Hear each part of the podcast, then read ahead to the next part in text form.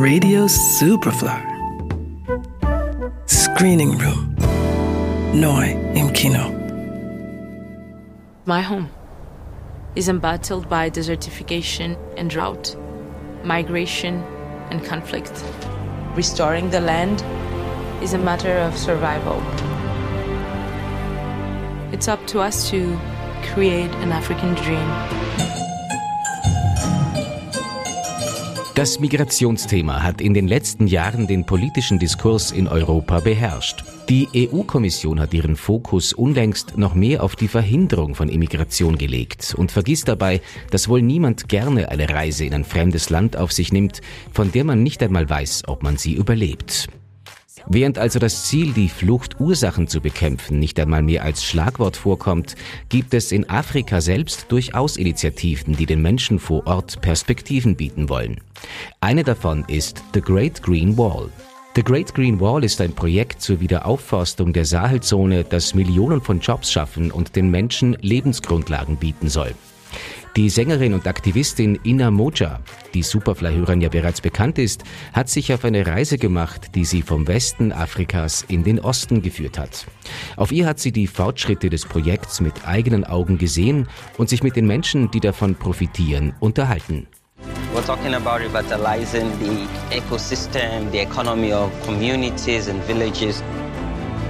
The future generation will hold us accountable. Die Idee zu der grünen Mauer stammt bereits von Thomas Sankara, einem Politiker und Sozialrevolutionär aus Burkina Faso, der seine Vision in den 1980er Jahren formuliert hat. Nach seiner Ermordung ist auch diese Idee in Vergessenheit geraten. 2007 aber schließlich wurde mit der Umsetzung begonnen.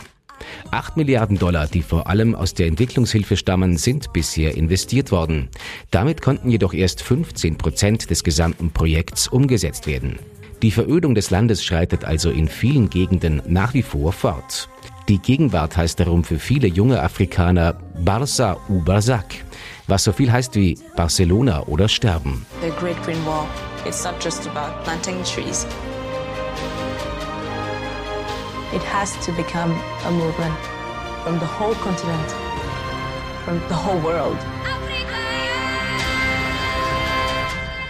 Am eindrucksvollsten zu sehen, was für Möglichkeiten die grüne Mauer bietet, ist Mojas Station in Äthiopien.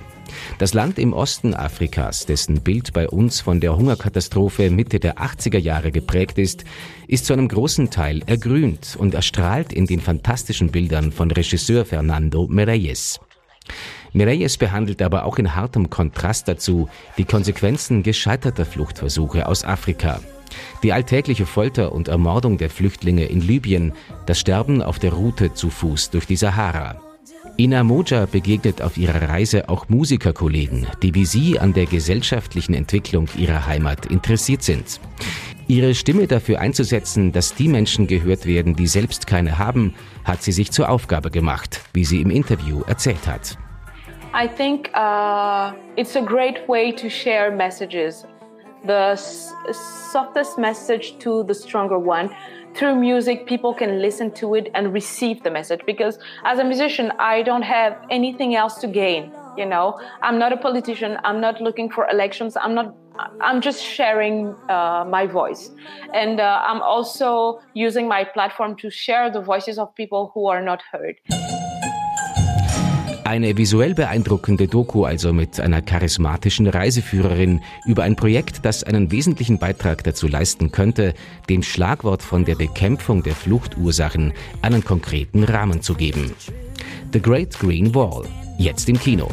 Johannes Ramberg, Radio Superfly. Radio Superfly. Im Kino. Screening Room wurde präsentiert von Film.at.